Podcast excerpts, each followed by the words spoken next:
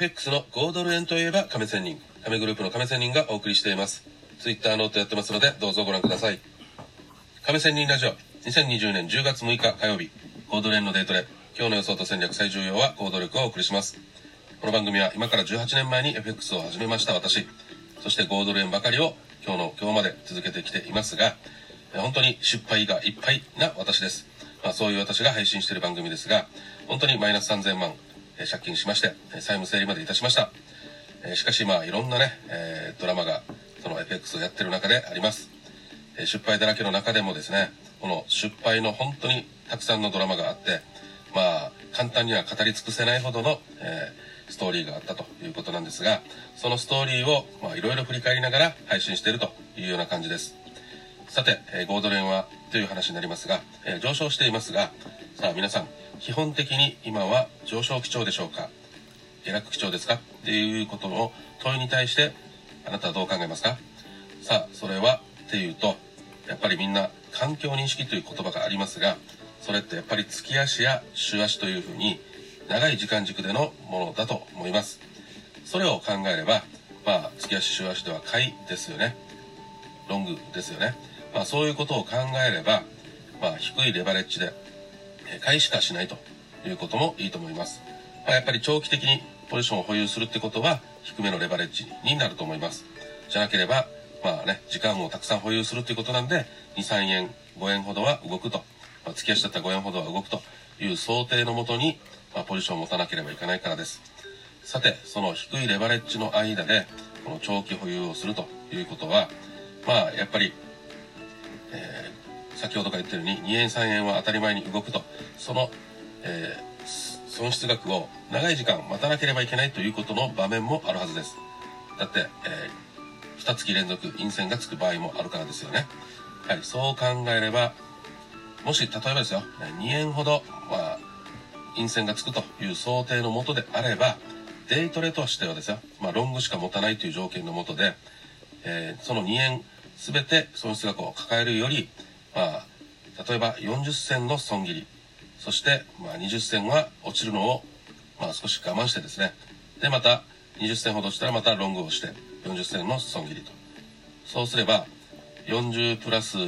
20プラス40で100じゃないですか。で、さらに落ちた時にはまた、えー、20待って、で、また損40の損切り、そして20待ってというふうにすれば、まあ、2円ほど損失額を抱えるよりも、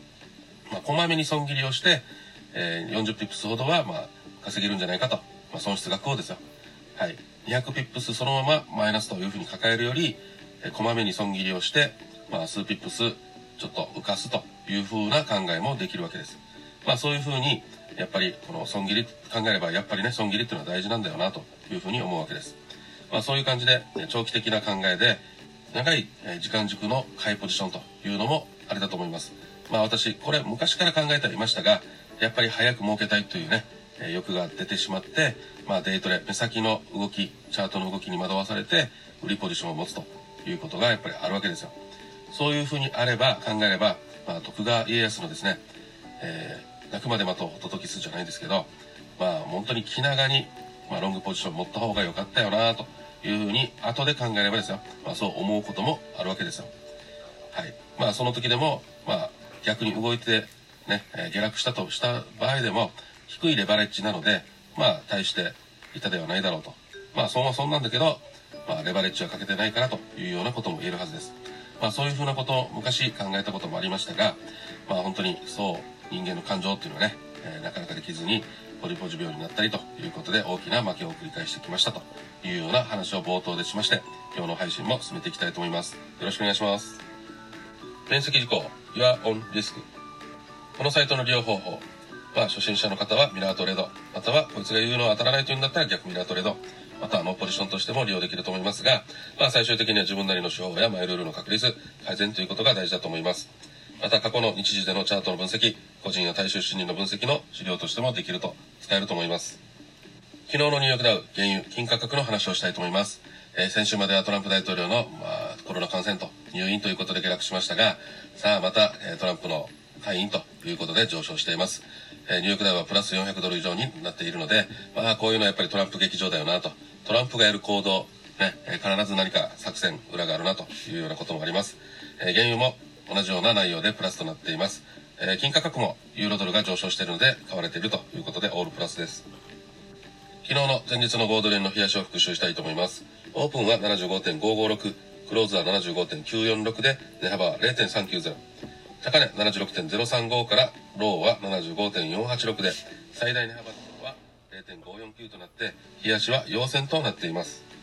これまでの流れと分析。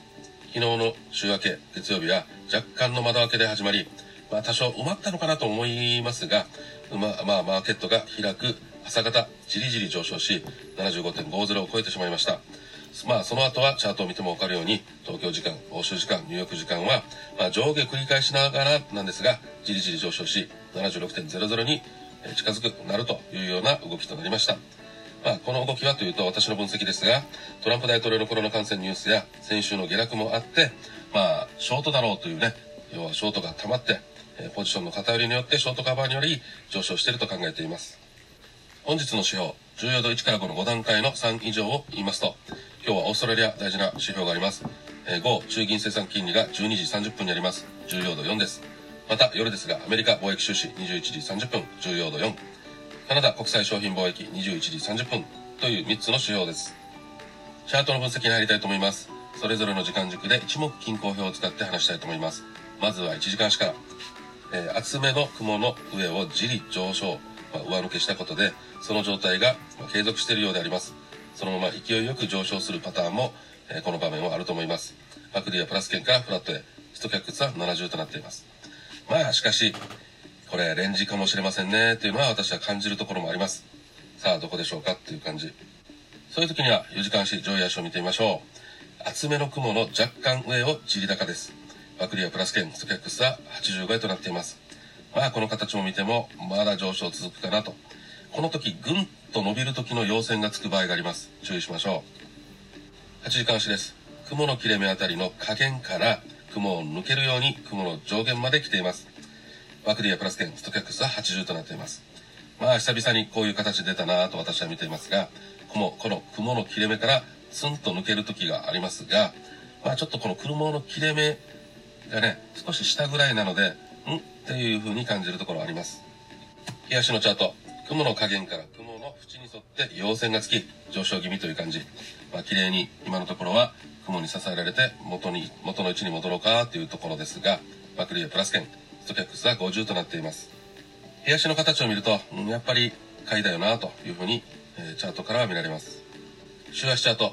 雲から若干上昇しました。えー失速し落ちましたが、先週。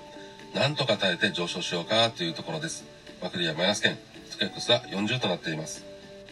月足チャート。雲の下を下落後、長い下髭をつけ上昇。一旦雲に抑えられた感じではありますが、バクリアプラス圏、ストキャックスは85円となっています。コードレーンを移動平均線で見てみたいと思いますが、15分足から4時間足のスライドです。さあ、1時間足でも4時間足でも短期線の上にあるので、今は本当に強い上昇基調だなという感じ。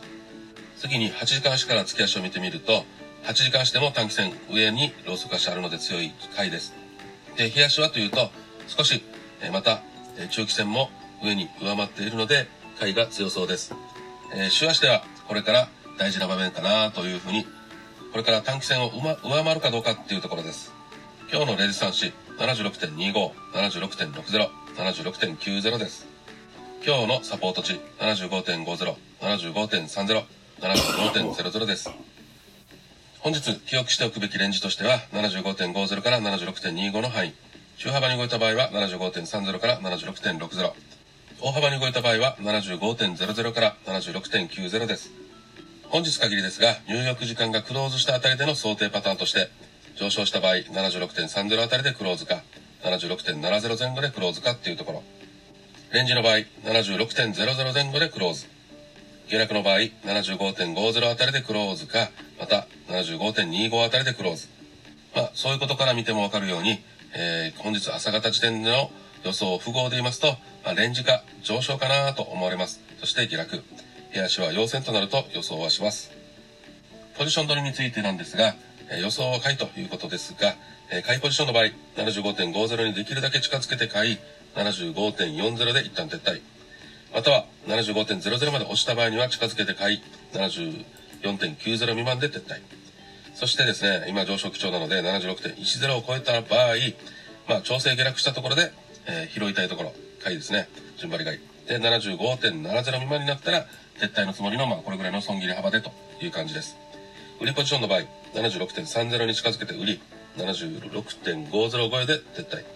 また、上値が重そうなら76.00あたりで売って、76.30を超えたら撤退のつもりで。クロス円を見てみると、ドルも上昇してきました。ユーロが昨日は強い上昇という形になっています。5ドルストレートで見れば、まあ5ドルレンジ気味かなと思われます。今日の戦略と基盤。基本方針は買いでいきたいと思います。まあ勢いがあるかどうか、まあ様子見も必要です。えー、落ちてきたところを拾いたいところ。で、75.75あたりで変えたら、まあ良いくらいで、無理をせずポジポジ病にならないということを今日の大事なこととしたいと思います。予想通りの場合、75.50未満で損切り。勢いのある上昇、または上昇雰囲気があれば、まあ、保有でいいかなと、買いポジは保有で。外れた場合、上値が重い展開もあり得ます。下落しても、よほどのことがない限り、大きな下落はないとは思っていますが、最後に押さえておくべきこととしては焦らない。同ポジでも今、えー、本日はいいというつもりでいきたいと思います。ニューヨークダウ、ナスダック、トランプ動向に注意。戦具的な中長期視点として、週足を見た場合、76.50を超えたら上昇基調が強くなります。レンジとは見ています。月足を見た場合の話。現在、まだ上値が重いと見ていますが、先月分の上昇があれば別です。その場合は上昇基調となります。いろいろ言ってありますが、重要なことは行動力ということで、勝つためには基本的に低レバレッジでコツコツやっていくこと。しかし、自分の手法の中で、ここぞっていう場所が見つかれば、レバレッジを上げるのもいいかもしれません。ポジション取りについては、ポジポジ病にならない本日です。特に、えー、勝ちが続いた時、大勝ちした時、大負けした時、注意です。自己抑制をする力が大事となります。行動力です。損切りについて、ポジションを取る前に損切り値を決めて逆差し値を入れること。最大損失額を決めていますか？基本的にもうその計画通りの損切りを実行すること。まあその前で損切ってもいいと思いますが、基本動かさないことが私はいいと思います。利確については、こまめに利確、まあ、チキン利食いという言葉もありますが、まあ、それでもしっかりポジションを閉じるということが大事だと思います。精神的にリフレッシュ、リフレッシュしましょう。さて、連日、勝率が高、